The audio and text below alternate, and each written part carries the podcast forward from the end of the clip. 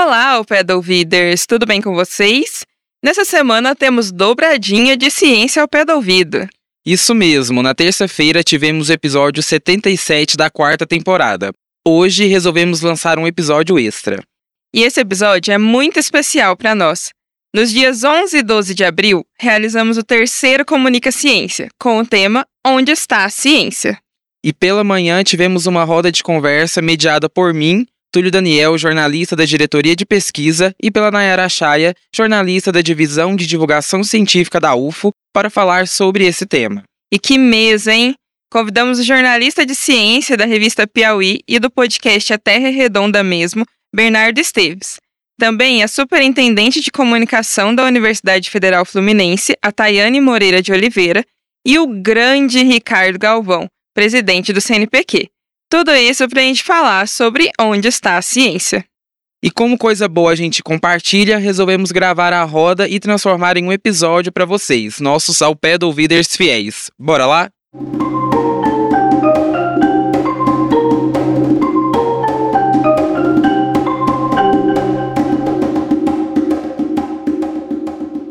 Bom dia, bom dia a todos e a todas. É uma honra estar aqui para falar sobre o que a gente mais fala diariamente, que é sobre ciência. Bom dia, pessoal. É um prazer estar aqui ao lado da Nayara, desses convidados que são destaques no meio científico, para a gente conversar sobre esse tema que é tão importante e que eu tenho um prazer enorme de trabalhar aqui na UFO, que é divulgando ciência. Sim, e vocês estão vendo, né? Nossa mesa está repleta de grandes nomes.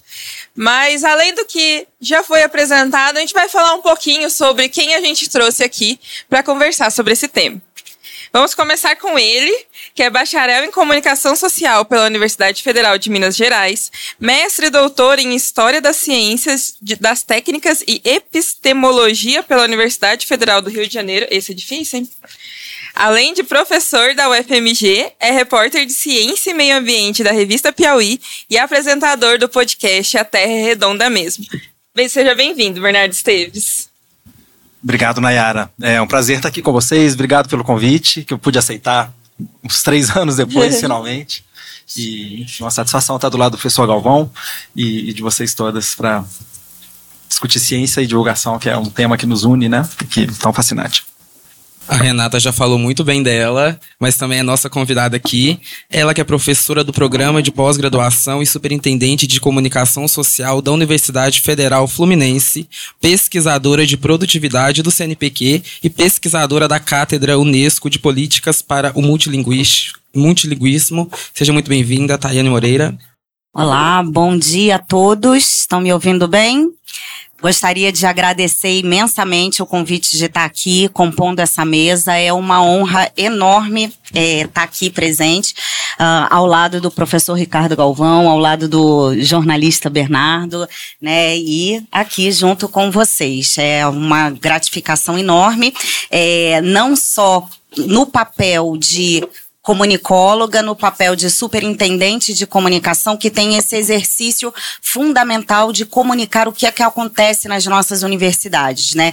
Esse tem sido um apelo muito forte diante de um contexto que a gente viveu nesses últimos anos de aumento do negacionismo, aumento da desinformação relacionada à ciência e aumento dos ataques institucionais às nossas universidades. Então, fomos muito cobrados e temos sido co cobrados é, nessa no, nossa atuação estratégica e fundamental de levar o que tem sido realizado dentro das universidades para a sociedade em geral. Então, está aqui nesse momento poder discutir esse tópico tão importante para não só para as universidades, mas para a sociedade como um todo, é um imenso prazer. Né? Então, agradeço mais uma vez o convite de estar aqui. Bom, e finalizando a nossa mesa de hoje, nós convidamos aquele que se apresenta nas suas redes sociais como avô, cientista e um apaixonado pelo meio ambiente. A gente gosta muito quando os pesquisadores se apresentam assim.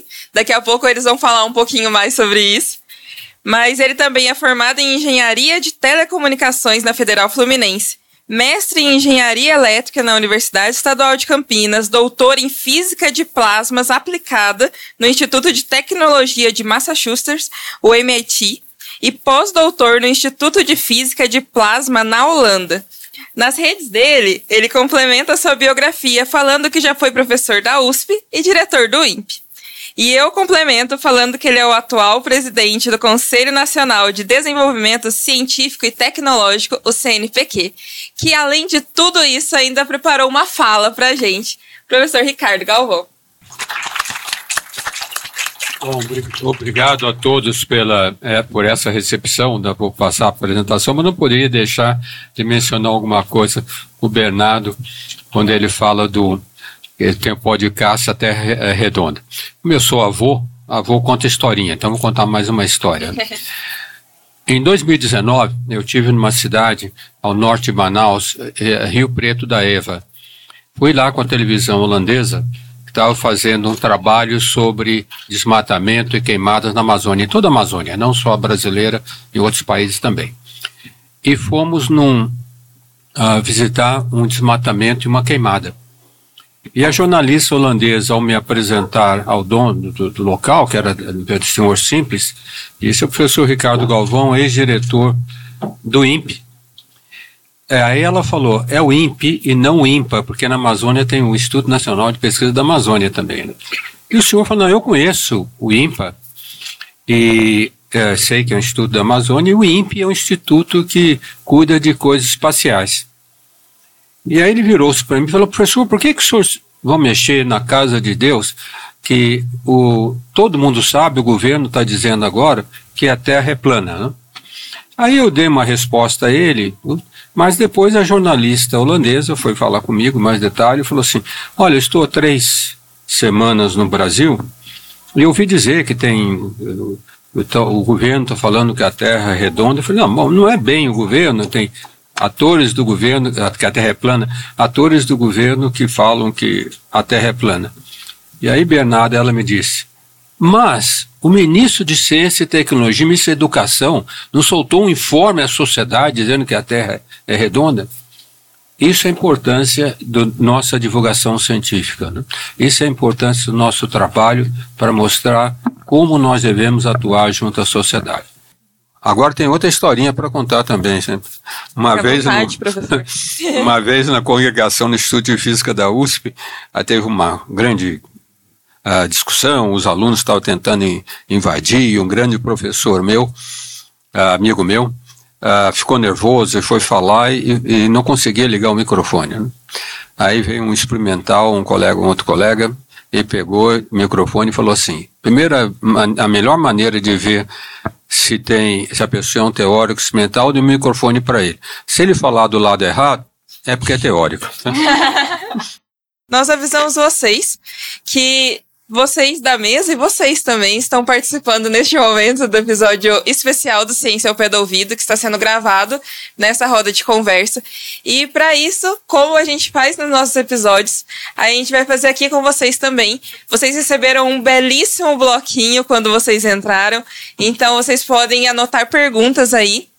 Nós temos monitoras no, no salão e é só vocês levantarem a mão que uma delas vai até vocês vai pegar essa pergunta para a gente conversar aqui. Eu sei que vocês têm várias perguntas para fazer para essa mesa, então não fiquem com vergonha, aproveitem esse momento, porque a gente aqui também vai aproveitar bastante esse momento. Mas para a gente começar nosso papo aqui então, é, deixando essa primeira pergunta principalmente também para a Tayane e para o Bernardo, mas sem deixar o Ricardo, claro, de participar. O tema da nossa mesa, do nosso encontro, que é onde está a ciência hoje? Onde está essa ciência? O CHC falou que ela tá em tudo, né? E a gente até brincou, esse tudo é o quê? A gente passou por um período aí de pandemia, de grandes problemas políticos, sociais nos últimos anos. Aonde foi para essa ciência? ela continua aí, né? Ela tá aí, presente em cada, cada momento, cada produto que a gente consome, é, tá presente nos, nos nossos veículos de comunicação, na mídia, está presente em tudo quanto é lugar, né? Talvez não esteja tão evidente o, os resultados que têm sido apresentados na ciência.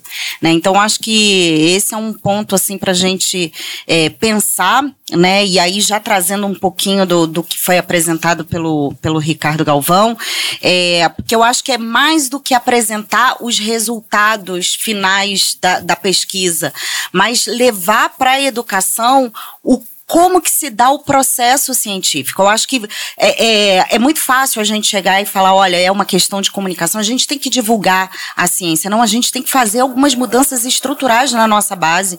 E isso reconhece é, e implica uma, uma reorganização da nossa forma de ensino da ciência. Como o professor Ricardo é, falou anteriormente, né? É, a gente nasce questionando.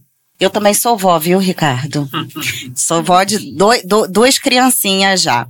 E o porquê tá ali, presente na, no, no, no, dia a dia deles, né? Por que isso? Mas por quê? Mas por que, que eu tenho que tomar banho agora? Né? Mas por que que isso acontece? Por que que cai? Né? Uma das primeiras brincadeiras que a criança tem é jogar bolinha, jogar o brinquedinho para ver cair, já entendendo a, a, o que, que significa gravidade, né? É, princípios básicos, leis básicas. É, e essa curiosidade, ela é minada na escola. A escola, como a gente tem hoje, dentro da nossa configuração, é um exercício de minar a curiosidade.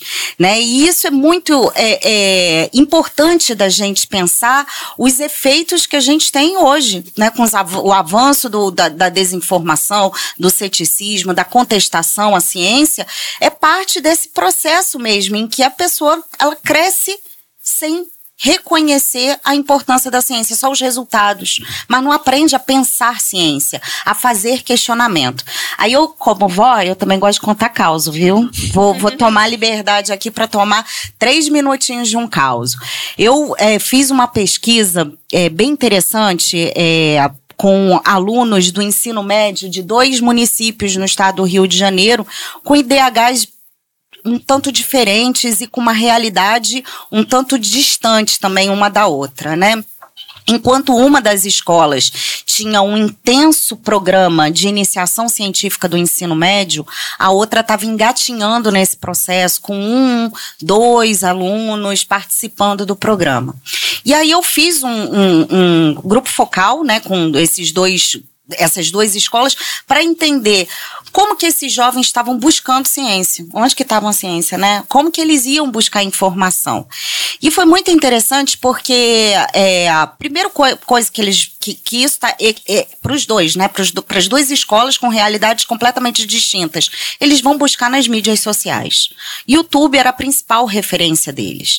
É, e alguns pontos que foram relatados ali naquela, naquela experiência que eu tive com esses dois grupos focais foram bem interessantes. Que enquanto aquele grupo que tinha uma base solidificada de participação, de iniciação científica dos alunos de ensino médio, eles questionavam muito. Eles questionavam questionavam a mídia, né? Eles questionavam a forma como as estruturas tecnológicas dos algorítmicos funcionavam, né? Então eles questionavam os princípios do, do, da, da do, do aprendizado básico que eles têm da sua relação com a sociedade. E nos outros havia um processo de, uh, não é bem de aceitação, mas acomodação muito maior daquilo que estava sendo colocado. E havia algumas dinâmicas hierárquicas estabelecidas nas duas escolas que foram fundamentais para entender a diferença entre a forma de construção de um raciocínio motivado pelo questionamento e o raciocínio motivado pelo aprendizado, pela aceitação dos resultados finais. Enquanto uma escola havia todo um processo de integração dos professores é, entre as múltiplas, as várias disciplinas na escola antes da BNCC, antes dessa reconfiguração, mas de fazer gerar questões a partir da própria vivência dos alunos, a outra era um processo de autoridade. E autoridade significa consuma isso, porque esse é o certo, porque é assim que está nos livros da escola. E isso é, incomodava os alunos. Porque eles falavam, eu não me vejo nesse lugar eu não me vejo como possível é, atuante, estudante de universidade, porque não é isso que eu quero. Eu não quero chegar lá e Ah, é isso, né? Essa é a autoridade máxima, essa é a verdade, consuma. Então eles se sentiam incomodados nessa relação de autoridade. Então isso eu acho que é fundamental para a gente repensar. Bom, precisamos rever a nossa educação. Precisamos rever a nossa educação científica, para que a gente possa estimular mais essa curiosidade, para que quando chegar e olhar um microfone ou olhar um chat GPT, ver a ciência que está presente ali dentro. Porque vai se questionar como que aquilo chegou, como que aquilo representa resultados de uma longa trajetória de pesquisa. Não sei se eu me, me prolonguei muito. Então, é, eu gosto muito dessa questão, porque a gente é, tende a pensar, sobretudo, queria trazer a discussão um pouco do jornalismo, né? Assim, os jornais, geralmente, eles tem essa divisão em editorias, né? Divisão em cadernos. Tem o caderno de cultura, o caderno de esporte, o caderno de política, o caderno de ciência. Só que na vida, no mundo, as coisas estão, elas são inseparáveis, né? O professor Galvão trouxe o exemplo é, da mudança do clima, que é, é, é, um caso muito clássico disso, né? Assim, é, é, a crise climática permeia todas as dimensões da nossa vida. Então, quando a gente vai é, cobrir, por exemplo, as chuvas no Maranhão, no Acre, a gente vai mandar o repórter que está acostumado a cobrir cidades, né? Ou o repórter de ciência. Né? Quando a gente. É, justamente quando tem o chanceler brasileiro vai falar bobajada na China, enfim, sobre a China, né, do governo anterior, que ele está falando de clima, que negava, a gente teve um chanceler que negava o, o aquecimento global, a origem humana do aquecimento global. A gente vai mandar um repórter de internacional, a gente vai mandar um repórter de ciência. Né? Ou então, quando a gente tem quebras de safra de soja bilionárias que a gente está vendo ano a ano no Brasil por causa dos eventos climáticos extremos, que, conforme prevê a ciência, vão ficar mais intensos e mais frequentes à medida que o planeta, que a temperatura média continuar aumentando.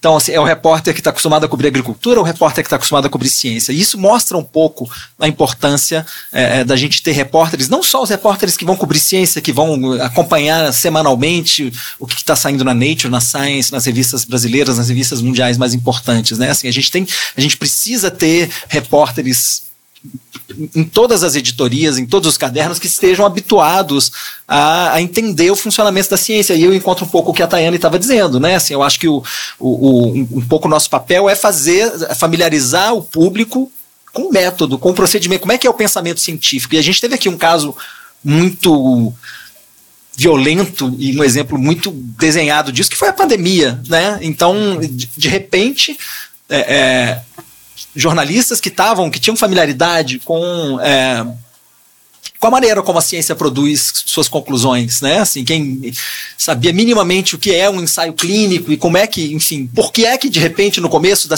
no começo da pandemia não tinha muita clareza sobre qual era a eficácia do uso das máscaras, e de repente logo ficou muito claro que sim, as máscaras são importantes, a gente deveria usar por causa disso, porque havia uma certa dúvida no início sobre se a cloroquina seria ou não uma, uma uma, um, uma solução viável e, e, e, também muito cedo ficou claro que não, não era e era é, é, melhor que se evitasse. Assim, a gente tinha questões como essa e claro, a ciência, né, assim, as verdades são, são transitórias, né, assim, a, a, ciência vai refinando as suas verdades à medida que os estudos vão sendo feitos, as perguntas vão sendo feitas e os experimentos é, é vão sendo feitos para poder atacar essas perguntas e, e, enfim, não é que um dia a gente diz isso, no outro a gente diz aquilo, a gente vai refinando o nosso conhecimento, né, e, e a gente ter a pandemia deixou isso muito claro, né? De como é que a gente tem nas redações profissionais é, é, preparados para lidar com conhecimento científico e familiarizados com a forma como os cientistas chegam às suas verdades, como isso é fundamental, né? E, e cada vez mais, e o chat EPT que a gente está falando aqui em, em, várias ocasiões, é um exemplo muito claro disso,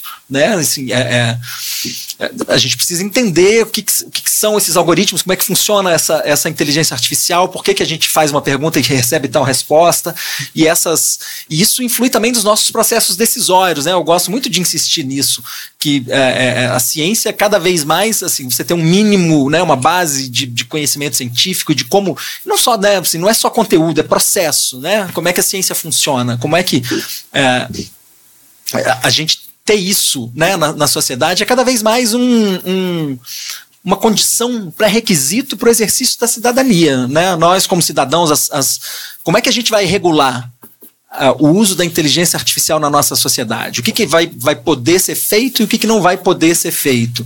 Né? Assim, a gente entender os vieses que estão na programação dessas, dessas, dessas linguagens, desses modelos e, e, e o que, que a gente vai permitir a eles fazer ou não. A gente está num momento, numa encruzilhada em que a gente pode ter consequências muito sérias a depender da maneira como a gente for é, é, é, regulamentar o uso dessas, dessas tecnologias, né? E, e claro, essas questões são sérias demais para serem deixadas só com cientistas. A gente precisa de uma, de uma, de uma sociedade informada para poder é, é, é, contribuir para esse debate sobre o que a gente quer como futuro para a sociedade, né? Assim, que, que espaço a gente quer dar para a inteligência artificial, para modelos como o ChatGPT, é, é, enfim.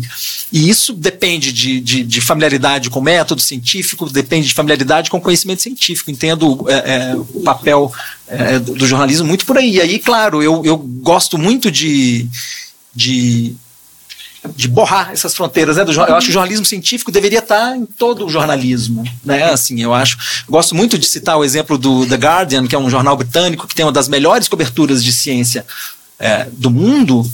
E não tem um caderno de ciência. A cobertura está solta ali no primeiro caderno, que é um caderno de generalidades. Você vai encontrar as notícias de ciência ali ao lado das notícias de política, ao lado das notícias de economia, porque na vida as coisas estão né? Assim, onde é que aqui termina a cultura e começa a política e ali começa a ciência? Não.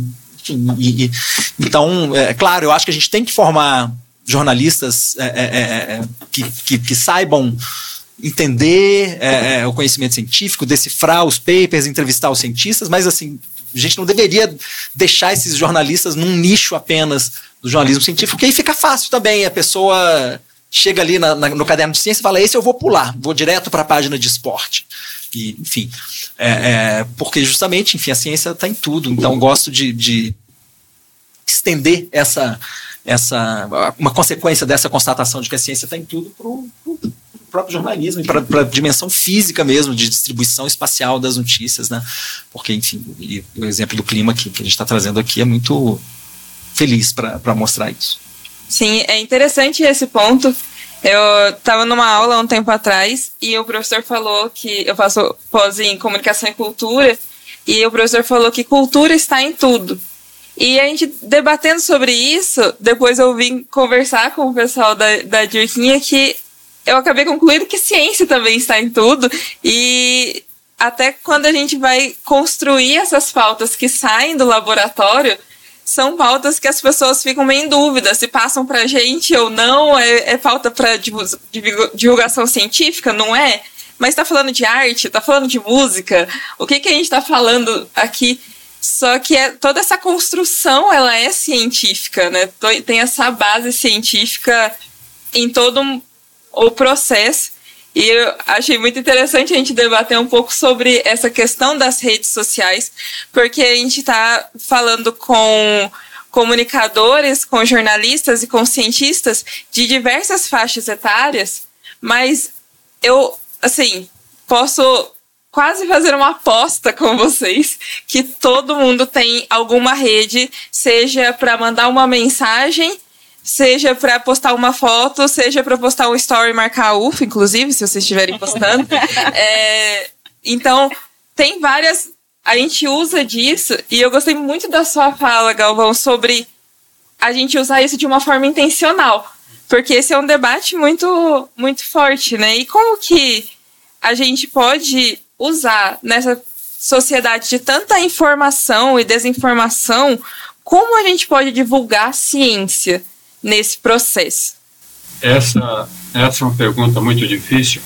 Na verdade, eu nunca tinha tive rede social, mas quando eu fui candidato a deputado federal no ano passado, o partido sou da rede sustentabilidade, me obrigou a ter rede social, né? Então, e uma eu... ótima bio no Twitter, inclusive.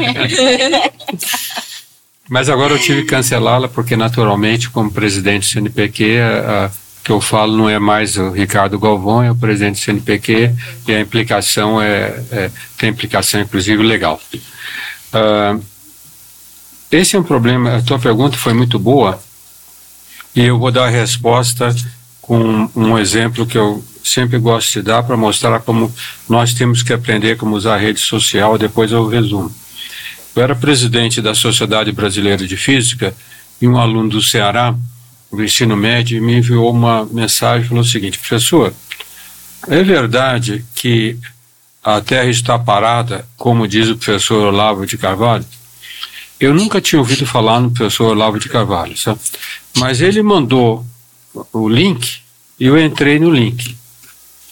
E aí, quando entrei no link, eu, a minha resposta, a minha reação primeira, eu fiquei extremamente assustado e preocupado. Porque aí, aí foi a, a exemplo claro da utilização ardilosa da falsibilidade na ciência. Porque ele diz o seguinte: há dois, ele usa uma história verídica que está na dois cientistas americanos no final do século XIX fizeram uma experiência para ver se a Terra girava em torno do Sol. E ele dá a referência, dá a referência do artigo, inclusive em inglês, né? E depois de uma medida do, durante um ano, viram que é, obtive, é, falaram, obtiveram um resultado negativo, e ao invés de concluir o óbvio que a Terra está parada, eles chamaram um meio maluco lá, um tal de Einstein, que resolveu mudar a física, etc., pela teoria da relatividade. E esse rapaz de Ceará falou assim: Eu tenho uma rede social que eu procuro responder fake news sobre a ciência. Esse é um desses jovens que eu admiro muito. 16 anos, já preocupado com isso. Como que eu respondo isso? Ora, eu vejo, é, os dois americanos, Mike e Morley, fizeram o experimento não para ver se a Terra rodava em torno do Sol. Eles sabiam que a Terra girava em torno do Sol. Fizeram o experimento para ver se o, o universo era premiado por uma substância chamada éter, que, no qual a luz se propagava. Esse era o objetivo. E chegaram ao resultado negativo e concluíram que não tinha o éter, e foi onde Einstein entrou para explicar por que, que a velocidade da luz é constante. Ora, mas pegue um cidadão comum, que não tem formação científica boa, e fala: o professor Lavo de Cavalo está dizendo isso. A referência está lá, ele vai ter inglês, não vai conseguir ler direito. Ele acredita, porque aquilo vai, ao, inclusive, ao encontro do que ele quer acreditar. Ele já quer acreditar naquilo. E aquilo é explorado. Aí eu respondi a esse aluno, demorei dois dias para. Fui consultar outras redes, fui consultar a internet, dois dias para responder e falei assim: bom, envia aos seus, aos seus seguidores a, segunda, a seguinte pergunta e também ao professor Lavo de Carvalho. Vocês usam GPS? Se usam GPS, saibam que se não fossem as correções relativísticas por relógio que está no satélite com relação ao relógio na Terra, o erro no GPS seria de 10 km por dia. E aí, e aí eu peguei, e olhem na internet, aí nós temos que nas redes sociais, para responder, acoplá-la à internet. E aí eu peguei falei, eh, algum, dois sites muito bons na internet que explicavam isso corretamente.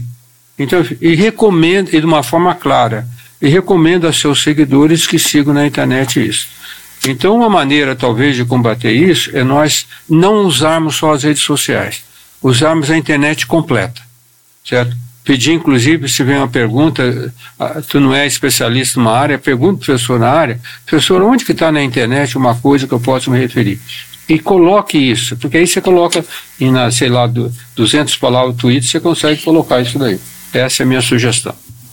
Bom, eu ia fazer uma pergunta aqui, mas a Renata mandou outra que tá bem parecida. Eu vou tentar amarrar aqui, um pouquinho mais destinada para o Bernardo e para a Tayane de novo.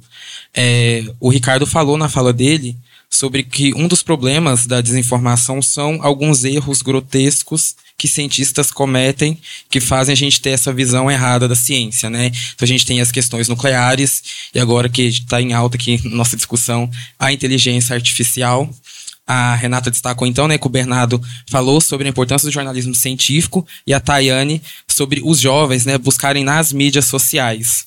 Diante desse cenário, então, e das inteligências artificiais, inclusive essa semana saiu, não sei em qual país, que já tem uma âncora de jornal, não sei se vocês viram, que é uma inteligência artificial.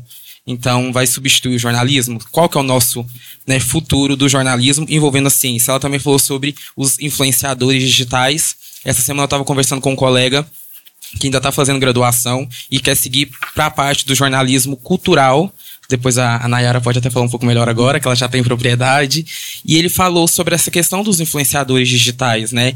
Como a parte do jornalismo cultural tá toda dedicada a eles, que não tem estudo nenhum. Então, se vai ter um festival, ou se é para entrevistar algum tipo de artista ou algum evento cultural, eles mandam os influenciadores digitais. Eles não procuram um jornalista cultural com especialização. Mas voltando para a ciência, a parte dos influenciadores, inteligência artificial, esses erros grotescos, eles estão ameaçando a ciência e vai ter espaço para o jornalismo no futuro?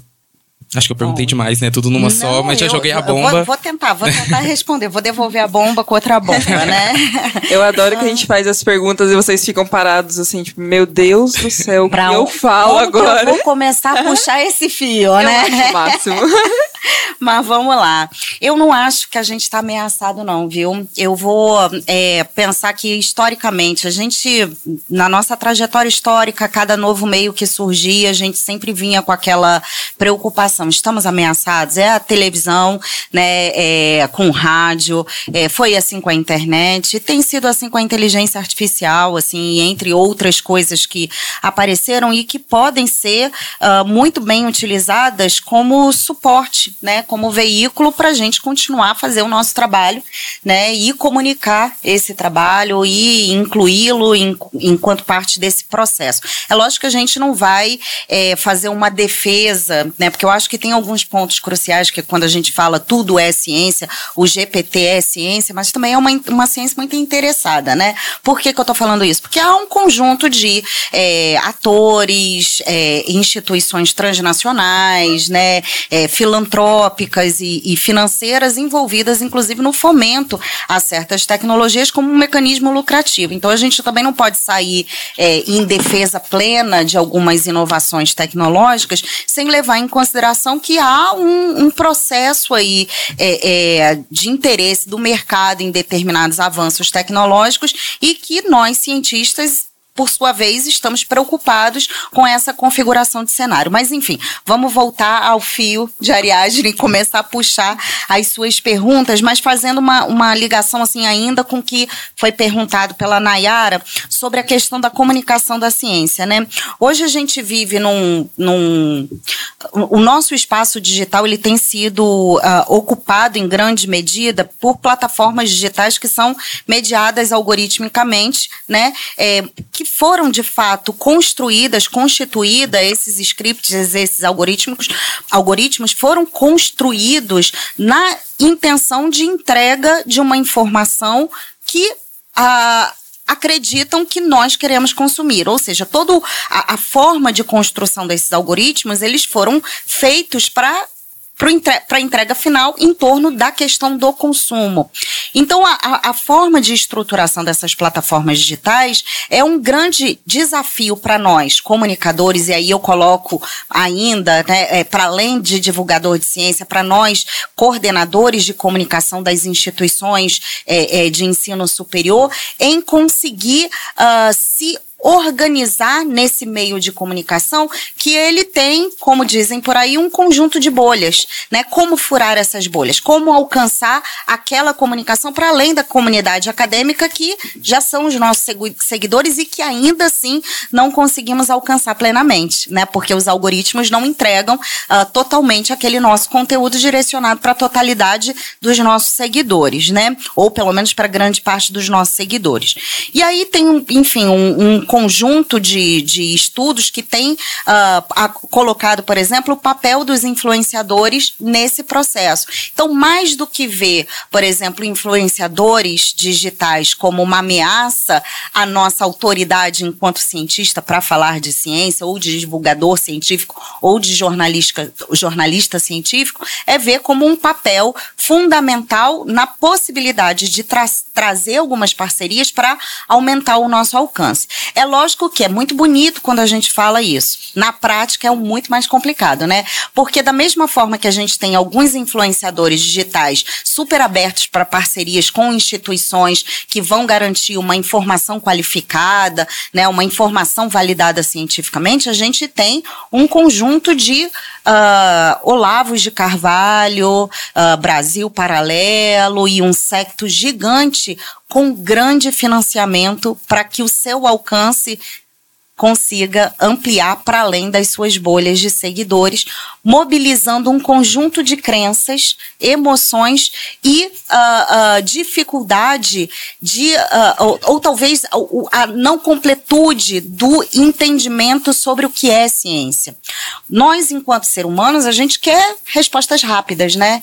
A gente está com um problema na pandemia, a gente quer saber o que quando que vai ficar pronta essa vacina? Quando que eu vou voltar a sair de casa? Vou voltar para minha sala de aula? Era a nossa pergunta primeira, era o que a gente queria. Eu quero sair, né? Esse, essa quarentena que inicialmente a gente achava que era 40 dias, durou dois anos e meio, né? E ainda estamos atravessando ondas e ondas de pandemia. Então a gente precisa de respostas rápidas diante de fenômenos sociais complexos. E um, às vezes a ciência ela não é capaz de prover respostas simples, porque a ciência ela não é a simplicidade das coisas, né? Ela é de fato uma ciência que envolve uma série de questões, processos, entendimentos, consensos, debates, né? É, e que não é ágil e simples. E aí chega alguém né, é, com um bom financiamento para um alcance maior daquilo que se fala e dá uma resposta simples para eles.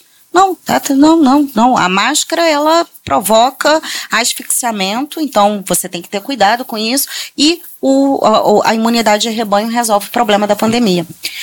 É simples, né? É, é, rápido. Isso soluciona um problema que a gente quer respostas. Então tem todo um conjunto ali de emoções, crenças pré-estabelecidas e uh, respostas não, da, não dadas, né? Não possíveis de serem dadas imediatamente. Então esse é um conjunto, né? É, é um, um, balaio de, uh, uh, de elementos que ajudam essa propagação da desinformação, tanto pelo aspecto tecnológico, das infraestruturas tecnológicas que a gente tem nas, nas plataformas digitais de redes sociais, com, como também o aspecto comportamental e social do que a gente tem é, é, na nossa sociedade contemporânea, né, da forma como nós nos organizamos socialmente. Então, como aí chega a pergunta, né? Como comunicar então de fato a ciência?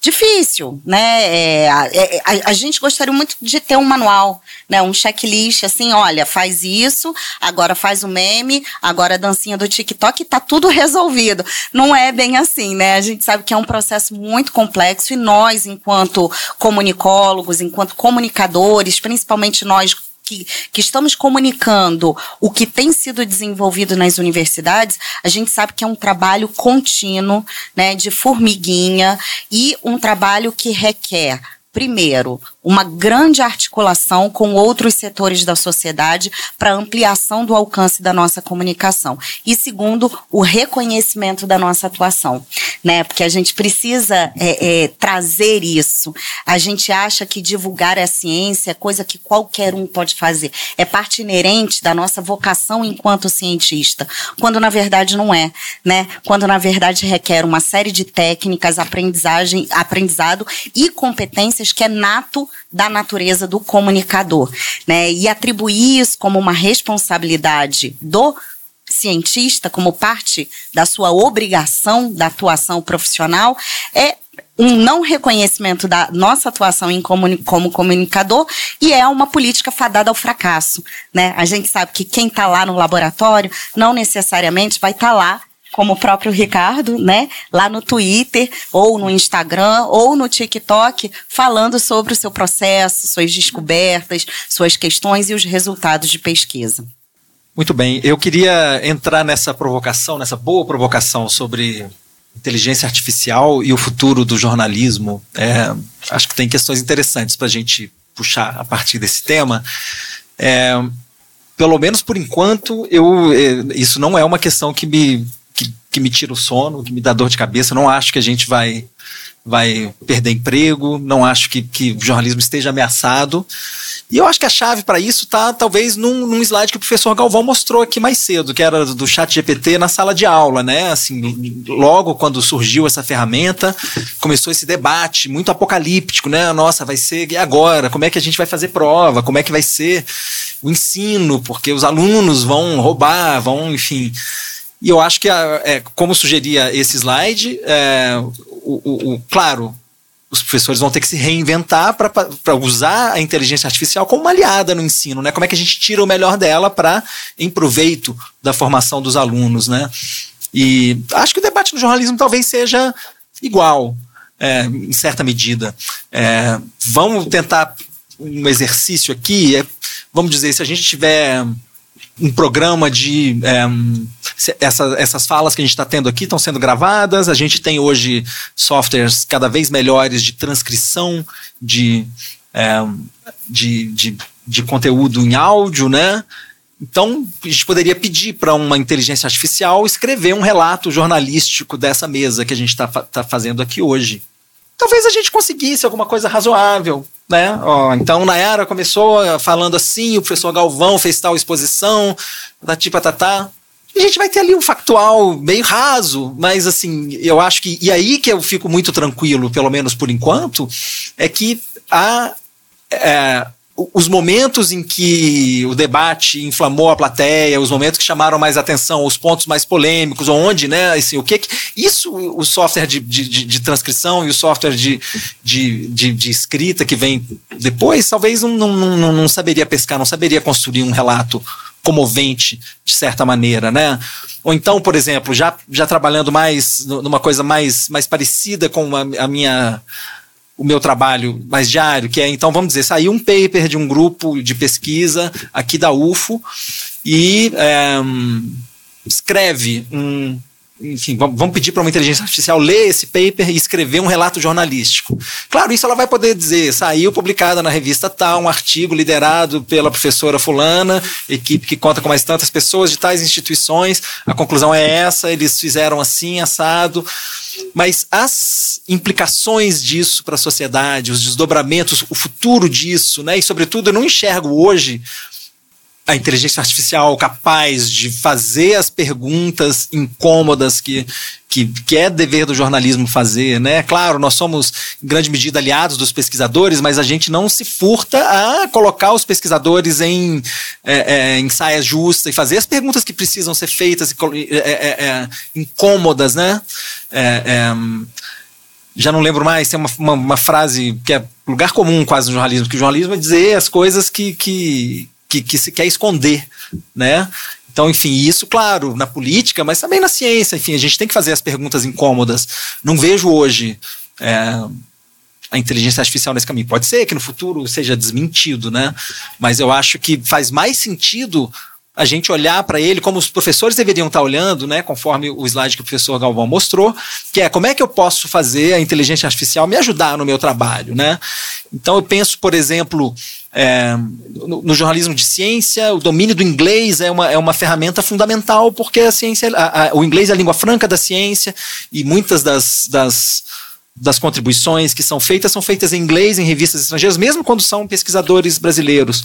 É, então, muitas vezes a gente se vê na situação de entrevistar é, pesquisadores estrangeiros. Para quem não tiver muita familiaridade, muita fluência na, na, escrita do inglês, às vezes a pessoa até é, consegue ler um paper, mas tem uma, uma performance limitada na hora de fazer perguntas. Eu acho que para você mandar um e-mail com perguntas para um pesquisador estrangeiro, é, o, o chat EPT, na versão que existe hoje, é uma ferramenta muito útil.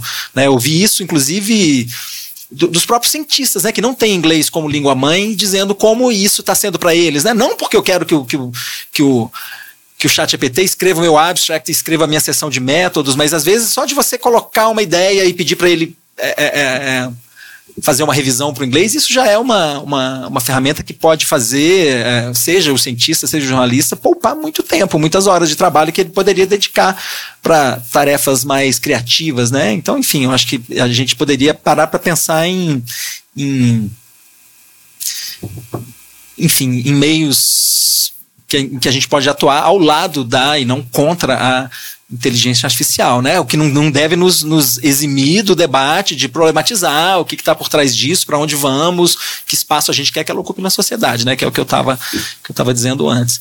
Mas claro, já existe, né? Assim, eu, antes até do, do chat GPT, eu já tinha ouvido falar de, de, de softwares que faziam é, relatos jornalísticos, mas assim, de coisas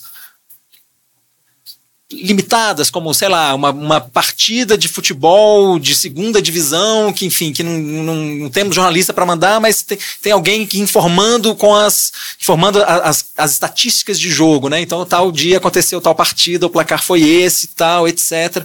Mas assim, se aconteceu uma coisa do tipo, se, o, se um jogador roubar o cartão amarelo do juiz e der um cartão amarelo pro juiz, não sei o que o que o software vai fazer, né? Assim, é nessa hora do imponderável, né? Assim, que eu acho que, que, que as coisas muito humanas, essa sensibilidade, não vejo, é, por enquanto, de novo, né? Isso tudo está andando muito rápido, não sei onde é que vai parar. Mas, mas enfim. Queria depois entrar na conversa de desinformação que o professor Galvão está trazendo. Não sei se era uma hora boa agora ou se a gente deixa fluir e passa a bola para mais alguém. Eu acho que pode. Legal. Tudo bem para você, meu querido companheiro de sim, mesa. Sim, sim, pode tocar, pode tocar. Então, professor, eu, eu, gostei muito que o senhor colocou o Urandir, né, aqui nessa, nessa palestra. Ele, de alguma maneira, estava na origem do podcast que eu, que eu fui fazer no começo da pandemia, né? Hã? Não, pessoal, a gente partiu do. Eu vi, o senhor falou do Davidovich, né? Professor Luiz Davidovich. Eu vi uma palestra dele já não lembro onde, acho que talvez na, na, Academia Brasileira de Ciências mesmo. Enfim, vi uma palestra dele em que ele falava desse caso e da homenagem que o Urandir tinha recebido pela, pela Assembleia Legislativa do Mato Grosso do Sul. E fiquei incomodado com aquilo. Falei, preciso tratar disso jornalisticamente de alguma maneira. E a, a, a, gente foi amadurecendo essa ideia ao longo daquele ano, isso foi 2019, né? É, porque, enfim, uma coisa é enquanto os terraplanistas estão lá no cercadinho deles, entre eles, inofensivos, não, não chegam no, no, em outras esferas da vida pública, bom, deixa eles. Mas no momento em que, em que eles começam a se entrecruzar, né, quer dizer, quando a gente tem uma, uma, uma homenagem da Assembleia Legislativa, quando a gente tem um terraplanista como Olavo de Carvalho, né, assim, aconselhando o governo, com, indicando nomes de ministros, aí a gente tem a, a essa, essa desinformação científica chega numa, numa, numa esfera da vida pública que a gente não, não pode mais ficar calado, né? O, o, e o primeiro episódio do, é, é, do, do, podcast, que é uma espécie de editorial do podcast, né? Que saiu em março de 2020, saiu dia 9 de março de 2020, quer dizer, a gente estava começando a entrar, né? É, é em em quarentena, logo ali, né, bem no começo da pandemia. Mas o episódio era um pouco eu, eu questionando, me questionando como jornalista científico, né? Assim, eu sempre recebia sugestões de, de, desses esses malucos que falam assim, não, eu tenho a prova de que Einstein estava errado, eu tenho, né, enfim, isso chega, né, quando a gente escreve sobre ciência, bem ou mal, aí você fala, não, vou, a minha, minha postura tinha sido sempre de ignorar né? Mas de repente eu entendi que essa a coisa tinha mudado de nível, porque estava invadindo outras esferas da vida pública. De repente a gente tinha ali políticos, representantes eleitos do povo do Mato Grosso do Sul homenageando um terraplanista. E ali eu falo, peraí, agora. Porque eu achava que dar visibilidade para falar, né? Ah, então vou cobrir um congresso de terra plana que vai ter em São Paulo, não vou cobrir. Qual é o interesse jornalístico disso? Nenhum. né? mas, mas na hora em que você tem né, um terraplanista homenageado numa Assembleia Legislativa, isso muda de, de, de esfera. Né? Eu acho que ali é, é uma hora que eu falo, eu como jornalista eu tenho que entrar nessa conversa, porque não é, deixa de ser só bater palma para o maluco dançar, né? Assim, passa a ser, olha, então aqui a gente, como é que a gente, né, os recursos públicos que a gente está investindo, que a gente está, né, assim, que que que, que eu quero, né? Como é que eu quero organizar a minha sociedade? Então eu acho. E ali era isso. Fui a partir de uma conversa muito legal com, com o Will Deu, né, que o senhor certamente conhece, foi meu orientador de mestrado, chamei ele e falei, o deu. Como é que a gente conversa com essas pessoas, né? Assim, o, esse primeiro episódio do podcast é muito estruturado em torno dessa conversa com o Ildeu, eu tentando entender, né? Assim, e, o, e o tema era muito esse da desinformação quando ela chegava, né? E a gente tem as, as vacinas e tal. E, então, na prática, foi um podcast que a gente concebeu antes da pandemia e de repente ele teve uma toda uma dimensão nova, né? Que a gente pôde abordar com a chegada da pandemia, porque a gente viu novas camadas da desinformação ligadas a esses temas que eu falei aqui mais cedo, né? Assim, a máscara, é, a quarentena, é, é, a cloroquina, a vacina, isso tudo foi alvo de desinformação que era, um, que era o tema o tema central, né? Assim, do, do, do que motivou a criação desse podcast. Mas que eu nunca, imagina, 5, 10 anos atrás, né? Eu estou escrevendo sobre ciência há mais de 20 anos se você me dissesse cinco anos atrás, ah, você vai fazer um podcast que vai se chamar Terra é Redonda. não, não, imagina, né? Assim, Sério, isso? Né? E, aí, no, e aí depois da segunda edição vai chamar o quê? A água ferve a 100 graus, né? Assim, não, não, imagina. Mas de repente, né, o vento virou e, e, e, e a desinformação chegou nessa, nessa, nesse nível em que que, enfim, que a gente tem que entrar nesse debate, né? Mas eu acho que vale a pena a gente considerar, professor, os, os algumas contribuições que vêm sendo feitas por estudiosos das ciências sociais que estão se debruçando sobre esse fenômeno e que cada vez mais as conclusões desses estudos vêm apontando assim que o antídoto para a desinformação não é só informação, né? Assim, não é então vou é, é, vou dar uma aula sobre Eratóstenes e sobre os gregos e a matemática grega, como é que ela mostrou que a Terra é redonda e enfim não é só isso, né? Enfim, tá, tá, na verdade ninguém sabe ainda qual é o antídoto, como é que a gente faz para combater isso, mas o que está ficando claro é que muitas vezes a gente vai ver né, assim, a, a, a, educação formal dos negacionistas muitas vezes é, é acima da média do, do, público médio, né? Quer dizer, não é uma questão de ter diploma ou não, ter passado pela escola ou não, né? É um desafio, enfim. É, é, talvez não passe por aí, mas ninguém sabe direito por onde passa. Enfim, tem, tem pessoas muito boas dedicadas a, a, a, estudar essa questão, mas enfim, é, eu diria que a questão do milhão aí, né, do, do, da ciência na esfera pública nesse século. É, enfim, como é que a gente vai lidar com as pessoas que estão deliberadamente atuando nessa direção? E pessoas que, enfim, que sabem muitas vezes que estão, né, é, é, é enfim, Olavo de Carvalho, por mais que é, é, que seja a nossa opinião sobre ele, era uma, era uma pessoa que provavelmente sabia que, que a Terra não é plana, né? Assim, é, é, tinha um, um, um, propósito, uma coisa ardilosa ali naquela, na, naquela, naquele discurso, enfim. o nosso desafio é tentar entender isso e tentar criar. Eu, enfim, eu, eu ainda acho que o caminho claro, é, é, fácil de dizer, difícil de fazer, mas assim, o caminho passa pela familiarização do público com pensamento científico, com a maneira como a ciência chega às suas conclusões e muda as suas conclusões quando é preciso, né? Então, enfim, vamos entender o que, que é a eficácia de uma vacina, vamos entender o que, que é um ensaio clínico, por que, que a gente sabe hoje que a cloroquina e ivermectina e tantas outras panaceias para a Covid eram soluções furadas, né? Enfim, eu, eu ainda acho que, que. Mas isso é, é uma coisa gradual e, e, e não é, enfim, do dia para da noite para o dia que a gente vai conseguir isso, mas tendo a achar que uma, uma sociedade familiarizada com método científico, com, com pensamento científico, é uma sociedade que vai estar mais imune né, à desinformação. Mas, enfim, mas tem muita gente boa pensando em soluções para isso também. Bernardo, eu posso fazer uma, uma complementação? É, eu, em 2018, eu resolvi é, pesquisar teóricos da conspiração para tentar entender as teorias da conspiração relacionadas à ciência. E aí caí na, no, grande desafio que era entrar em vários grupos de WhatsApp de teóricos da conspiração. Porque eu queria entender de fato essa ascensão do, de temáticas como terra plana, isso em 2017 para 2018. E foi um momento maravilhoso ali para mim, sabe? Porque eu comecei a perceber ali atrás que não se tratava de falta de conhecimento, falta de educação. Pelo contrário, havia um apreço pela ciência, por uma ciência própria, alternativa, mas também por uma ciência formal e legitimada. Havia um apreço mesmo, sabe? Um se agarrar a algumas questões de ciência como verdades, como validadas por eles. Então foi um, foi um momento assim bem, bem interessante. Eu comecei a perceber também alguns comportamentos ali. Né? Um desses comportamentos é que quando o sujeito encontrava um PDF ou um artigo científico, né, que eles achavam que tinha um valor é, é, importante, eles faziam questão de compartilhar por dois motivos que dava para perceber. Primeiro, porque validava aquele argumento que ele tinha feito anteriormente.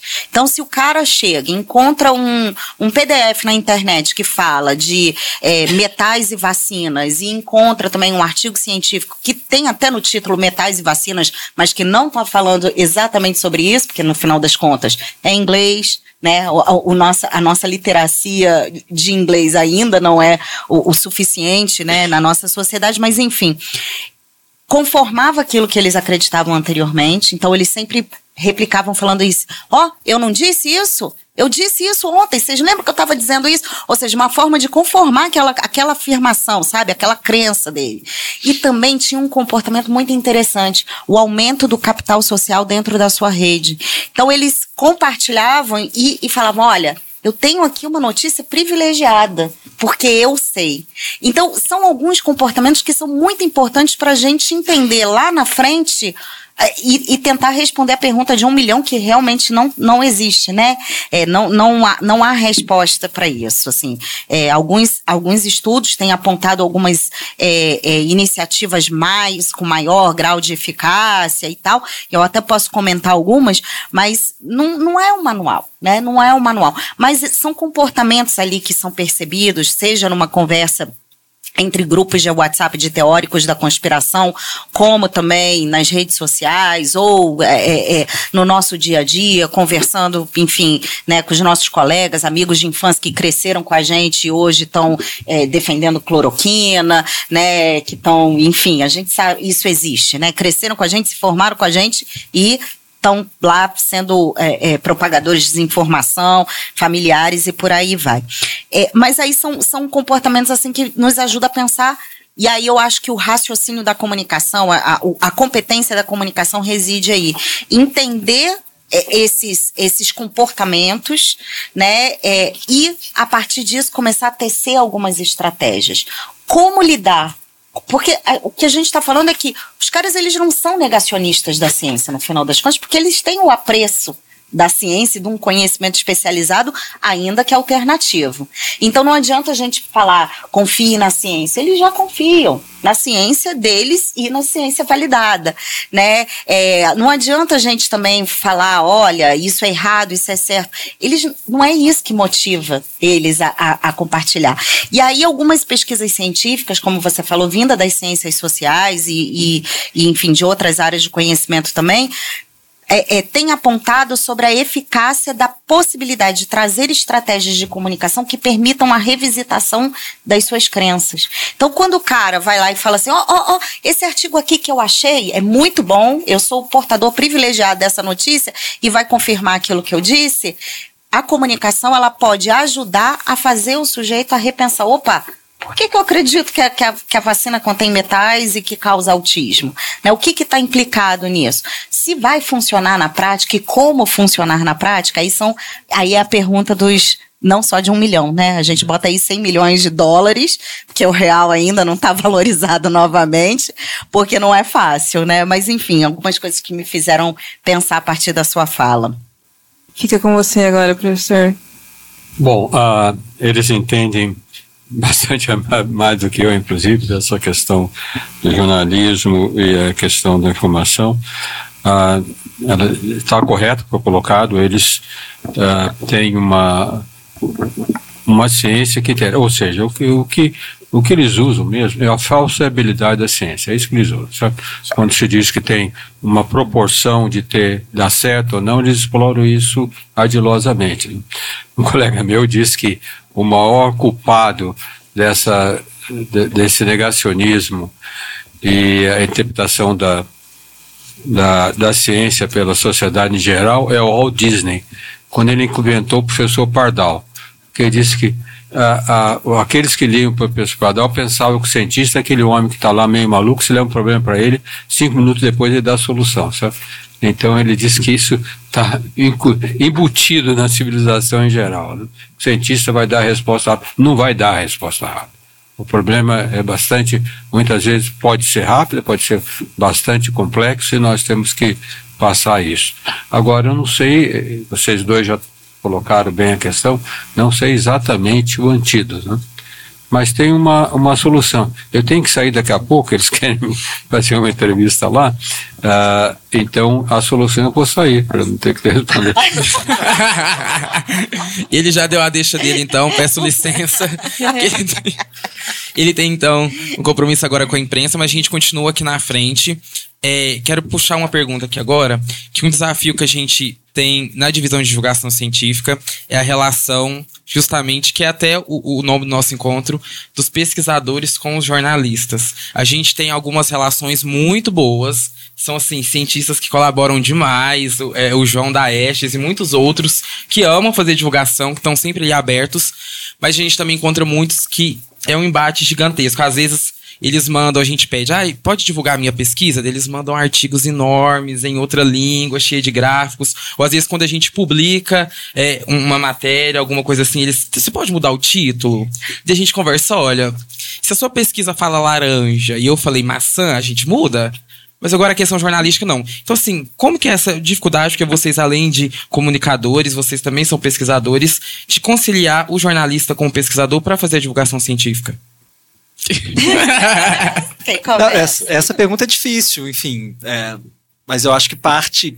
Acho que primeiro de tudo tem que, tem que se construir uma relação de confiança, né? Assim, entre, entre os pesquisadores é, e os jornalistas.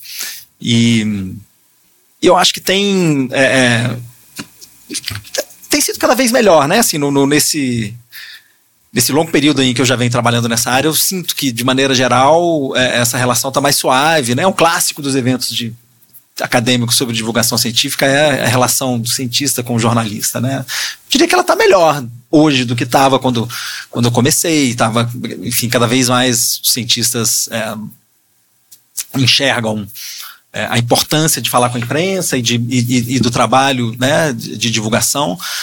É claro, eu acho assim, a gente vê muitas vezes. É, a gente paga pelos erros dos colegas que, que, é, deturparam, pesquisou. Muitas vezes um pesquisador que teve uma, uma experiência traumática com o repórter, e aí, enfim, se fecha, fala com colegas e, e cria uma, uma certa é, resistência, vamos dizer assim, né? Mas eu acho.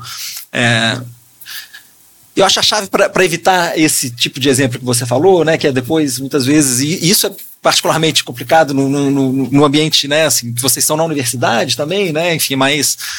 É, é, que, que é menos independente é. do que numa redação, né, assim, é, é, é mais difícil é, é, entender isso, mas enfim, eu acho que passa passa por entender o, o, a especificidade do saber jornalístico, né? Assim, muitas vezes, enfim, fala, olha, de espectrometria de massa você entende, mas de títulos e legendas é a gente que entende. Como é que você fala isso, né? Igual é, ainda mais a gente que isso, isso tem, tem uma relação muito próxima, que a gente é dentro da UFO, é, é complicado.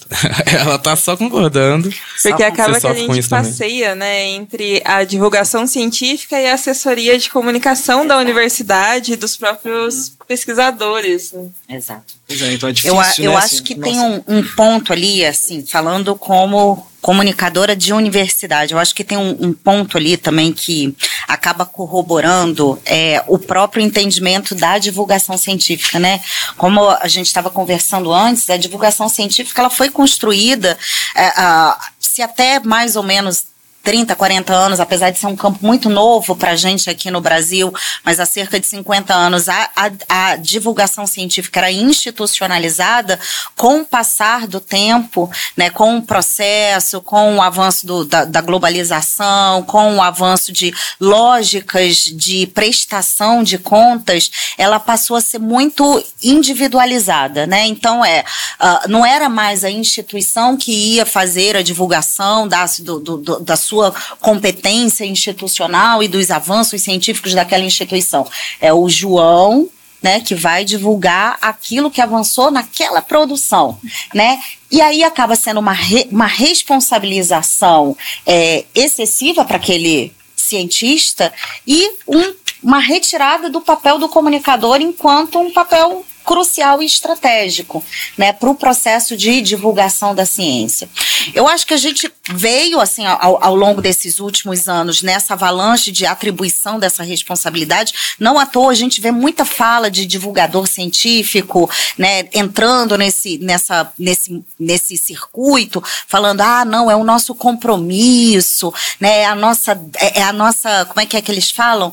É, é a nossa dívida com a sociedade, né, como se de fato nós cientistas tivéssemos essa dívida a ser paga, né, como se a, o investimento na ciência não fosse de fato um investimento, mas fosse um, um empréstimo a ser devolvido para a sociedade, que não é necessariamente nesse ponto. Mas o fato é que, diante de um contexto que a gente viveu nesses últimos anos, e aí não só no Brasil, e eu acho que a pandemia, inclusive a desinformação, vou falar uma coisa aqui que vai, vai arrancar o cabelo das pessoas, mas a desinformação ajudou nesse sentido, foi uma conscientização do papel da comunicação enquanto um espaço estratégico, institucionalmente. Então a gente viu aí um movimento muito forte nesses últimos três, quatro anos, principalmente, diante é, é, desses fenômenos que a gente veio discutindo, essa, esse reconhecimento, principalmente vindo das universidades, dessa atuação crucial que as coordenações e superintendências de comunicação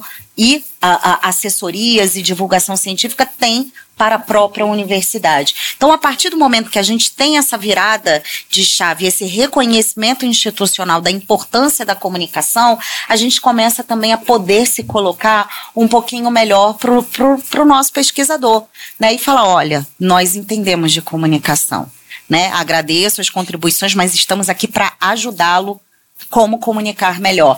Então, eu acho que é um, é um momento cultural, sabe? Uma mudança de fato cultural. E envolve, obviamente, um re, um, uma, uma relação de confiança, mas também de reconhecimento institucional. E aí eu tô falando muito mais desse meu chapéu de, de superintendente de comunicação, menos de jornalista, menos de pesquisadora, né? Mas os desafios que são colocados na nossa atividade cotidiana, que é divulgar as coisas que acontecem na nossa universidade, para além da divulgação institucional, né? Porque a gente tem ainda esse papel que é muito é, é, complicado dentro das nossas coordenações de comunicação.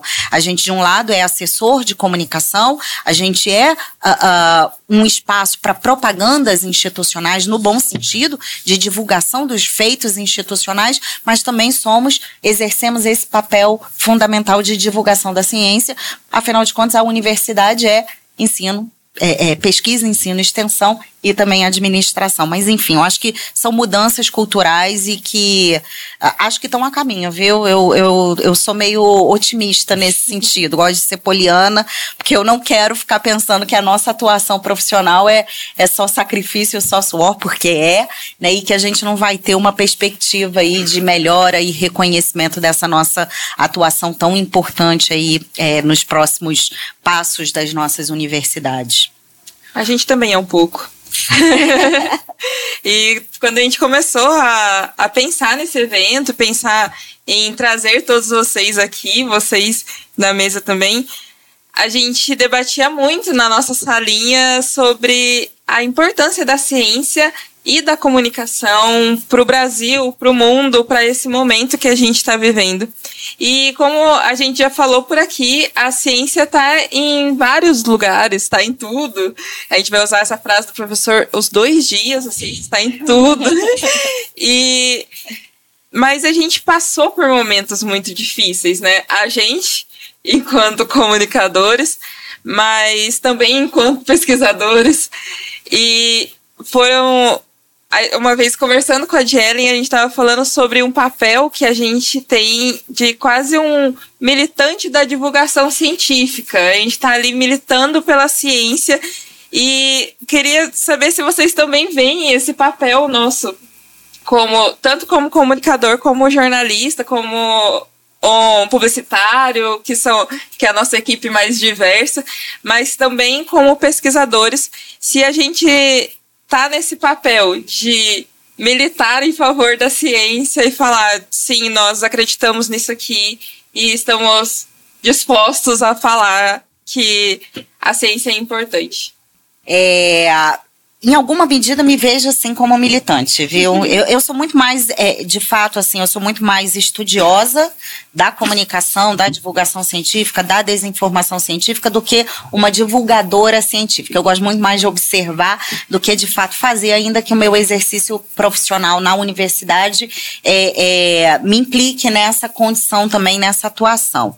Mas em alguns momentos, sim, eu me considero militante, é, mas um, uma militante não no sentido é, é, de uma questão puramente ideológica de defesa da desinformação científica. Para isso, eu vou, eu vou pegar uma frase que eu achei muito interessante, que o, acho que foi o Ricardo Galvão que falou no começo, lá na da mesa dele, na, na primeira mesa de abertura, que ele falou sobre a questão da hum, ciência e políticas públicas, né? Ele falava que, em alguma medida, no começo, eram os cientistas que iam lá é, em lobbies, né, é, dentro, junto aos, aos espaços deliberativos, orçamentários, pedir dinheiro para a sua ciência. E que agora era o momento de exigir o investimento para a sua ciência, exigir o investimento para é, é, fazer pesquisa. E eu acho que nesse, nesse momento, mais do que sair em defesa da divulgação científica, eu saio em defesa da exigência do reconhecimento da divulgação científica, porque ela é uma condição profissional. A gente não tem isso no país, a gente não tem uma regulamentação da profissão de divulgador científico. Aí acontece aquilo que o Bernardo falou, né? O cara que está cobrindo a editoria do Espreme Sangue, né? Ele vai falar de ciência, né? Só que existe uma, uma competência gigante. E aí vocês que estão né, trabalhando aí na frente, estudando, à frente, pesquisando, se capacitando, sabe a importância que é a gente ter uma. É, é, o nosso fazer, a nossa técnica, o nosso fazer, o nosso entendimento e a nossa estratégia de como comunicar a ciência reconhecido profissionalmente. Então, sim, em alguns momentos eu me considero militante, mas uma militância no sentido de exigir, lutar para que a divulgação científica seja reconhecida. Por exemplo, é uma luta necessária que a gente tem de, junto ao CNPq, lutar para que dentro dos projetos se tenha rubrica para divulgação científica contratada, não como um, uma diária que a gente acaba tendo que fazer, né? Ou vai contratar ali, tentar tirar de um PJ. A gente precisa ter um espaço reservado, assim como a gente pode ter um espaço reservado para os nossos serviços administrativos na nos nossos projetos de pesquisa, a gente precisa ter uma porcentagem reservada para divulgação científica profissional. E não a minha sobrinha sabe fazer um site legalzinho e ela é ótima no TikTok. Nó, minhas filhas arrasam, vou contratar. Não, não dá para ser assim, né? A gente precisa levar isso com uma ma maior seriedade e compromisso, inclusive, das nossas, do nosso governo, das nossas agências, das nossas instituições de pesquisa e de ensino no entendimento do, do que, que é fazer divulgação científica, tal como já sabemos que gasto em ciência não é gasto, é investimento. Gasto em divulgação científica não é gasto, é investimento. Então, Nayara, eu, essa questão é boa, porque ela esbarra numa, numa discussão muito, enfim, muito acalorada do, do, jornalismo e da divulgação, né? Que eu exploro muito nas minhas aulas, em palestras também, quer dizer, assim, que parte um pouco do, desse de uma outra dúvida, né? Assim, divulga... jornalismo científico é divulgação científica? Eu entendo que não. Entendo que a gente tem uma convergência de. Me... E aí, por isso, a minha resposta talvez seja essa. Se eu fosse, se eu me visse como divulgador de ciência full time, eu talvez diria: não, eu sou militante, sim. Eu, eu sou admirador da ciência, eu acho que a ciência pode. É, é, nos levar como sociedade a um lugar melhor do que a gente está hoje. A gente está vindo de quatro anos em que a gente viu muito claramente de ataques institucionais à ciência, em que a gente viu como é que faz falta uma perspectiva informada pela ciência, né, assim, nas instituições do país. É, e nesse sentido, claro, é, é, qualquer cobertura que você faz, de alguma maneira, é uma defesa da ciência, né? É, mas eu me alinho com, com, com as pessoas. Que, e aí, claro, acho que o jornalismo de ciência tem em comum com a divulgação científica alguns métodos, alguns pressupostos, mas é, a gente parte de lugares diferentes, assim. É, e aí um, eu acho que uma coisa que é que a gente esbarra na, na pergunta anterior, que é um pouco essa, essa, essa resistência, enfim, uma relação que pode ser mais tensa entre jornalistas e pesquisadores, muitas vezes uma, uma certa visão da sociedade e enfim, de quem acha que divulgação, que o jornalismo científico é um subconjunto da divulgação científica, parte um pouco da ideia de que é, é, os jornalistas são porta-vozes da ciência e eu não, não enxergo assim.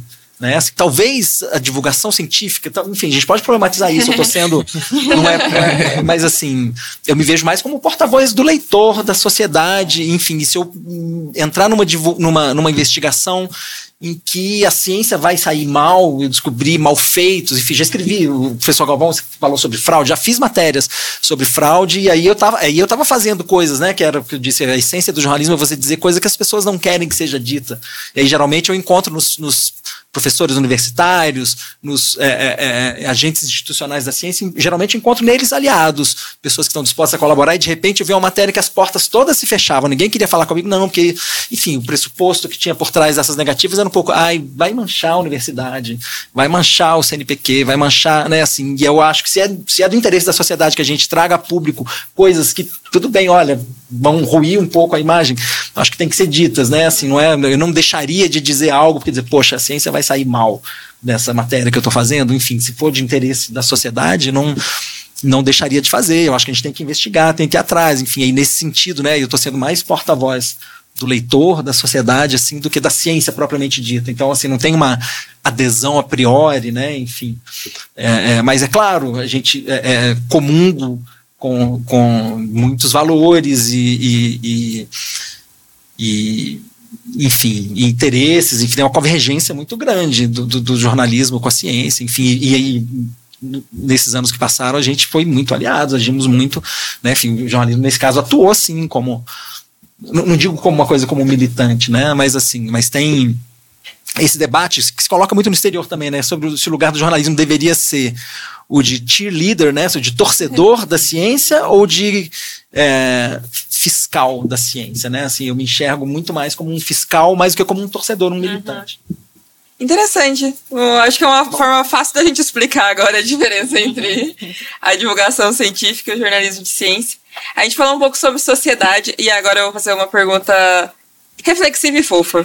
É, a gente recebeu uma pergunta do público sobre como estimular crianças e adolescentes a fazerem, consumirem e se interessarem mais por ciência. E é uma pergunta muito importante. Eu acho que ela está totalmente dentro do que a gente conversou, já que todo mundo que tem contato com pelo menos uma criança e um adolescente sabe que eles estão com a cara dentro de um celular sim, 25 horas por dia das 24 que existem, sabe? Então, é muito complicado essa relação pra gente ensinar também, né, como eles se interessarem com isso. E peço licença a você, Bernardo, mas eu queria ouvir a avó primeiro, pra a ela avó, contar. Né? A vovózona. Eu vou te falar que eu nem vou trazer experiência com, com neta, não. Vou trazer experiência com filha, né? Porque eu, eu tenho uma netinha de quatro, mas a minha mais, mais nova tem dez anos. Então eu ainda tô nesse. nesse eu sou uma mãe-vó ainda. Uhum. Estou num híbrido ali meio. É, é, meio interessante, inclusive, de, uhum. de vivenciar, né? É, curioso, curioso. Mas eu fico pensando assim. Eu falei um, um pouquinho antes sobre a, a, natureza curiosa da criança, né? De jogar a bolinha no chão e, e ver a, a gravidade. Então, por quê? Por que, que eu tenho que pintar de rosa? Por? Né? Isso, isso aconteceu muito com a minha filha, que hoje tem 10 anos. Quando ela era pequenininha, ela sempre foi muito contestadora. Então, ela era pequenininha, aí tinha o um deverzinho falando assim: pinte as, é, é, a, a folha da árvore de verde. Por quê? Por que não pode ser rosa? Por quê? E naquela hora, assim, a, a, o meu instinto natural é: o dever tá mandando, faz, porque a gente precisa terminar isso. Só que não. Por que que a, a, a, então, no final das contas, por que que ela tinha que pintar de verde? Então era uma oportunidade de estimular a pergunta, né? Vamos, então vamos tentar entender por que que a folha é verde. Aí vai, e vai, pesquisa. Aí as, as redes sociais acabam funcionando muito bem. As redes sociais não, mas a internet de uma forma geral acaba funcionando muito bem. Vamos ver, vamos entender o que que é clorofila, por que que é verde, por que que umas são mais verde claro, outras mais verde escuro. Então vai nascendo uma, uma estimulando essa curiosidade. E aí eu acho que uma forma bem interessante, assim, de, de estimular esse, é, é, essa curiosidade pela ciência é inverter os papéis, viu? Quando eles eram pequenininhos, eles ficavam pra gente. Por quê? Por quê? Por quê? Agora, quando eles têm 10 até 17 anos, que é a idade da minha filha do meio, eu faço isso com elas. Ah, porque não sei. Tá, tá apresentando. Por quê? Mas por quê? E aí elas são obrigadas a me explicar por quê. E quando não sabem, elas vão pesquisar. Então eu acho que, que é, é, o estimular mesmo a reflexão, né? E estimular o pensamento crítico, né? Eu acho que isso falta muito na gente. É de fato não aceitar perguntas, as respostas tão imediatas e dadas, né? Mas fazê-los mesmo pensar principalmente sobre aquilo que eles vivem na sociedade, né? É, é, é tão necessário a gente fazê-los entender, por exemplo, as lógicas de exposição é, da sua vida pessoal nas redes sociais e criticá-los sobre a própria lógica no qual eles estão inseridos dentro das telas do celular. Né? É uma oportunidade que a gente tem de uh, formar né, ajudar no processo de formação de cidadãos mais conscientes e críticos daquilo que eles é, é, vivenciam né, é, no dia a dia. É, eu acho que a chave tá, tá aí na sua resposta. É, é, é, as perguntas, né? Você não deixar morrer essa, essa, essa curiosidade, né? Toda criança nasce um pouco cientista, né? Assim, eu acho que o, o a ciência está muito mais nas perguntas do que nas respostas, é fazer as perguntas, né? Enfim, e entender aquelas que a gente consegue responder, o que, que a gente precisa fazer para responder elas, né? Mas a gente vai podando, né? Como sociedade, a gente vai podando isso, essa, essa, essa curiosidade, de certa maneira, enfim, e, e e elas vão perdendo um pouco essa capacidade, né? Eu acho que agora como estimular, é, aí, enfim, deixo mais para os especialistas mais capacitados entender, é, responderem. Mas assim, o nosso, o nosso jeito de fazer isso no podcast a gente tinha um quadro que terminava, quem ouviu conhece, né? A pergunta do seu filho, né? Uhum. Que eram perguntas. É, Era sensacional. Pois é, que a gente escolhia a pergunta, que era a parte mais difícil de fazer do podcast, era a pergunta do seu filho, porque enfim, muitas vezes a gente precisava gravar, regravar, regravar, regravar, enfim, selecionar as boas perguntas e gravar as boas respostas que eram acessíveis, né, uhum. e curtas o bastante, enfim, era, era muito desafiador, mas, mas enfim, que era uma celebração um pouco dessa curiosidade natural das, das crianças que nascem um pouco cientistas, né, tem a que eu adoro, que era da menina que que perguntou isso no meio da pandemia, né? Falou assim, mas por que, que o álcool em gel tem bolinha que não mexe? Porque ela via, olhava pro, pro álcool em gel no armário. e aí a gente foi atrás de um, um, físico especialista em mecânica de fluidos que foi explicar que, na verdade, não é que ela não tem bolinha que não mexe, a bolinha mexe. É que, é, é assim, por causa da. Claro, sem usar essas, essas palavras, né? Por causa da viscosidade daquele fluido, ela mexia muito mais devagar. Se ela fosse uma semana depois, ela ia ver que a bolinha estava mais alta tinha desaparecido. Enquanto que no Guaraná, ela vinha de uma hora para outra, né? Enfim, então o nosso jeito de celebrar um pouco essa, essa curiosidade foi fazer terminar os programas, que servia um pouco de alívio narrativo também, né? Às vezes a gente passava um episódio inteiro, uma hora, discutindo temas muito áridos, desmatamento e, e movimento antivacina e tal, e chegava no final, todo mundo soltava o ar e eu via aquela, aquele momento fofo, assim. Mas era, enfim, um pouco para celebrar essa curiosidade. Bom, pessoal, para a gente já encaminhar para o final, então, é, tenho duas perguntas aqui que estão relacionadas, vão ser respondidas juntas, mas muito boas, que eu gostaria muito de finalizar com elas. A primeira que veio do pessoal, a primeira é como tirar forças para fazer ciência e pesquisa em um país repleto de negacionistas e falta de incentivo à ciência. E o Rian então perguntou e eu gostaria de finalizar com essa pergunta. Os cientistas e pesquisadores do Brasil se destacam e conseguem produzir ciência e tecnologia mesmo com todas as dificuldades, as chamadas resiliências dos pesquisadores brasileiros. Hoje sabemos que estamos com recursos comprometidos por conta do orçamento previsto para 2023. Fazendo um paralelo com o tema deste evento, que é onde está a ciência hoje, então ele pergunta: onde estará a ciência amanhã? Bom, eu, eu, eu, eu gosto de terminar sempre com uma coisa assim, meio uma fala mais esperançosa, viu? Porque a gente passou por um período tão tenso. Foram não foram quatro anos, né? Não foram dois, três anos de pandemia, não foram quatro anos de desgoverno, mas foram praticamente sete anos de desinvestimento e desestatização da universidade e dos nossos institutos de pesquisa. Então, foi muito duro para gente.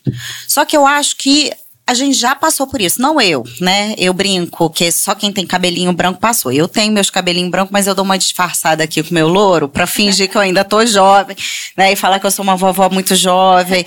Mas o fato é que a gente viveu isso, esse processo de desestatização profunda na década de 90. Né? A gente teve esse momento na nossa trajetória muito recente em que a gente viu as nossas universidades extremamente comprometidas com o seu orçamento.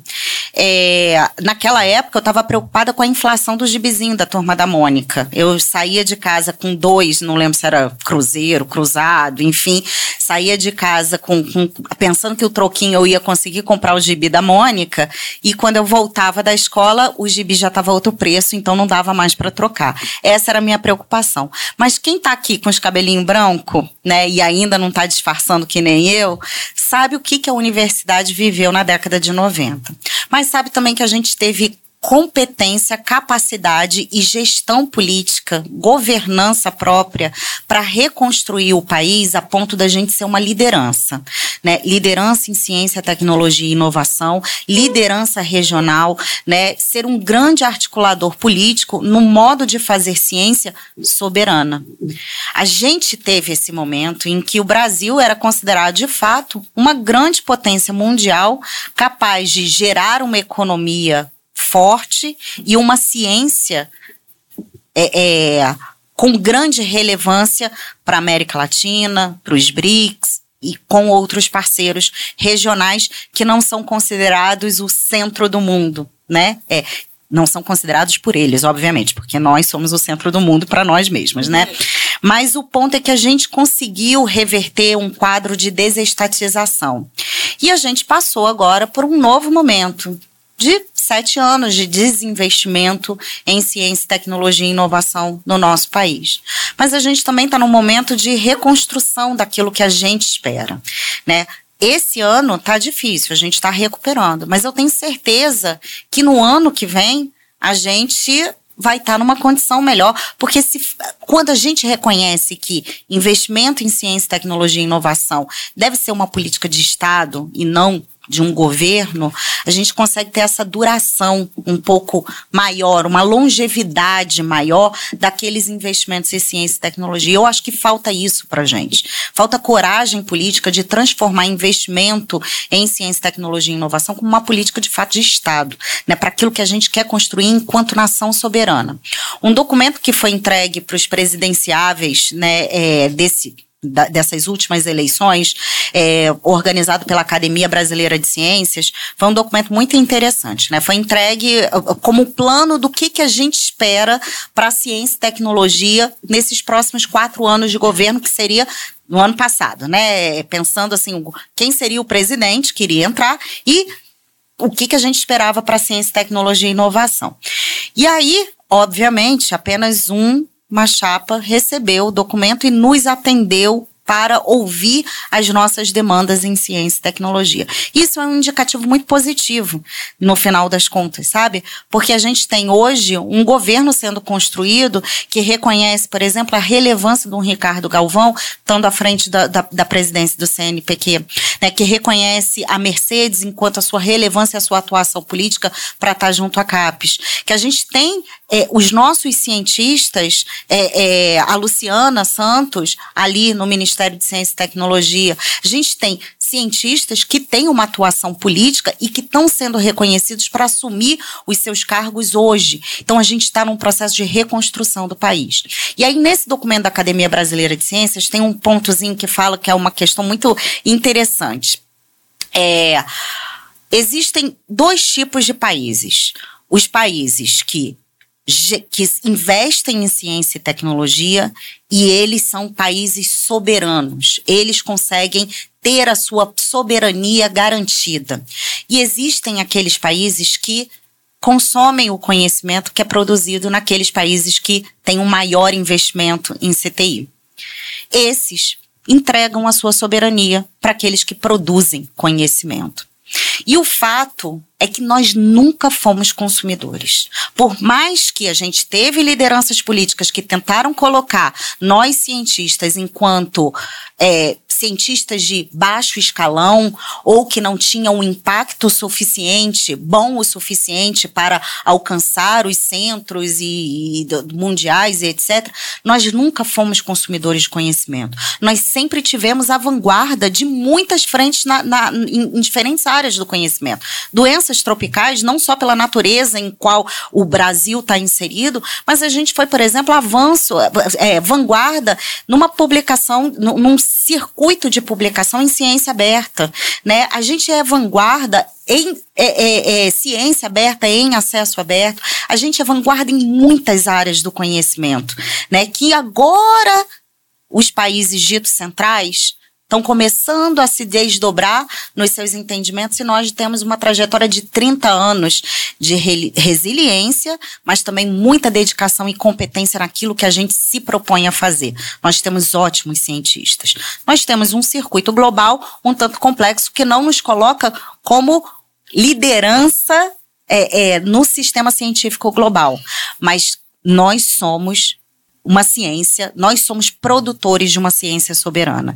E isso é muito importante. Eu acho que essa é a chave para a gente pensar enquanto uma mensagem positiva para aquilo que a gente quer construir no Brasil. Porque, no final de contas, estamos todo mundo aqui é, buscando soluções para aquilo que a gente quer construir enquanto nação daqui para frente e daqui para muito frente. Não para os nossos para os próximos quatro anos, né? Mas para as próximas décadas, para que a minha netinha de quatro anos, o meu netinho de dois, eles possam olhar e ter o direito de se perguntar é, e não ser enxurrado por uma série de uh, uh, informações autoritárias, negacionistas e que impedem, inclusive, a própria democracia e o próprio exercício cidadão deles, né? Então, acho que é, a minha mensagem aí para o futuro é, é isso aí, assim, estamos na reconstrução de um país soberano e já temos experiência com isso. Então a gente é capaz de reverter esse quadro e uh, uh, construímos um Brasil mais forte e liderança em ciência, tecnologia e inovação.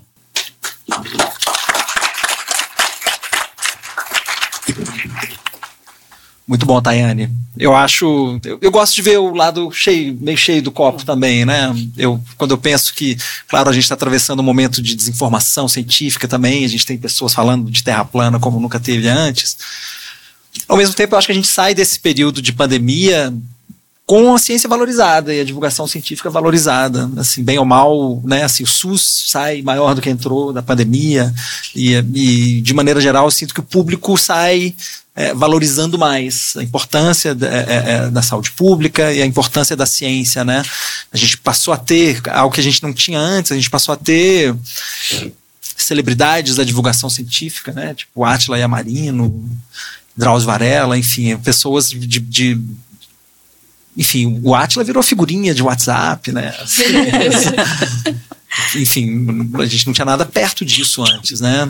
Então eu acho que isso, bem ou mal, é um, um legado positivo da pandemia que trouxe também mais informação, aumentou a, a proporção dos antivacinas no Brasil e tal, mas eu acho que isso aponta um pouco para esse futuro, né, que a gente prefere enxergar de copo meio cheio, né, em que é, e de novo, eu acho que vale a pena a gente olhar, né, quando a gente, quando a gente olha para a figura do, do, professor Galvão, que foi vilipendiado no governo passado, está sendo reconhecido agora como é, é alguém para apontar os rumos de uma agência tão importante como o CNPq, que teve as bolsas aumentadas agora, muito aquém do que a gente deveria pagar os bolsistas ainda, mas enfim, já é uma, já muda a direção da curva, né, e nos, nos dá um pouco de esperança de que, é, é enfim, ao menos na direção certa a gente está indo. E, e, eu acho também que, sobretudo, se a gente para, se a gente junta essa discussão do futuro da ciência com a discussão da crise climática, né, que, que a gente mencionou aqui algumas vezes durante essa mesa, é, eu acho que tem uma janela de oportunidade aí para o Brasil, em especial a Mercedes, você falou que está na frente da CAPES, é uma, é uma das cientistas que está olhando muito de perto, né, assim, para os, ela, o Carlos Nobre, para como essa, essa, essa ciência que a gente faz no Brasil pode nos colocar no trilho da, da nova economia descarbonizada, né? A Amazônia 4.0 do professor Carlos Nobre, enfim, a gente tem aí uma janela de oportunidade para ser líderes é, é, é num, num, campo da ciência que vai ser é, é, central e, e, vai ser um pouco é, o que vai conduzir uma parte importante aí da, da pesquisa no futuro próximo. E, enfim, acho que a gente está bem equipados para poder surfar essa onda e, e quem sabe, aproveitá-la e, e, pegar essa, essa é, posição de liderança. Enfim, eu gosto de enxergar esse futuro em que a gente embarca nesse trem e vai, e vai nessa direção. Enfim, depende um pouco de nós, né? Enfim. Mas, mas é isso.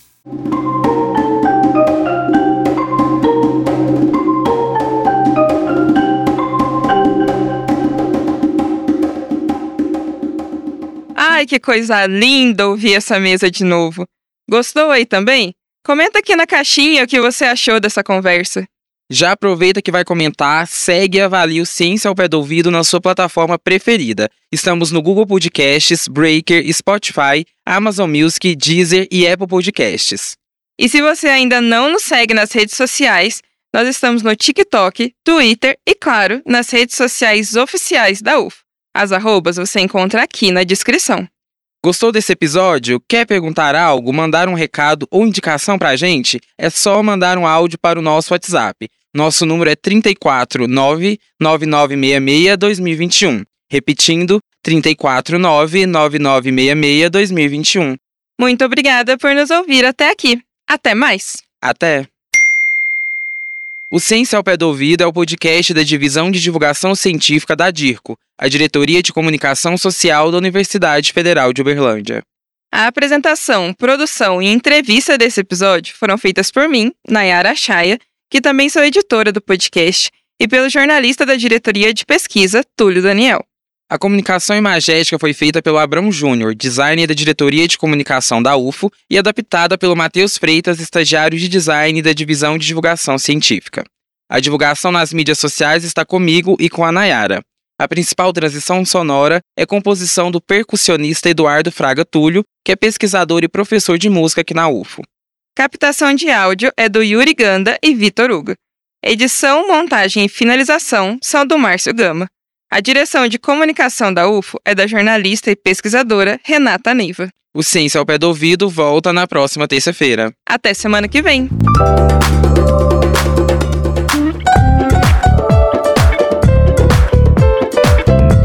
Ciência ao pé do ouvido.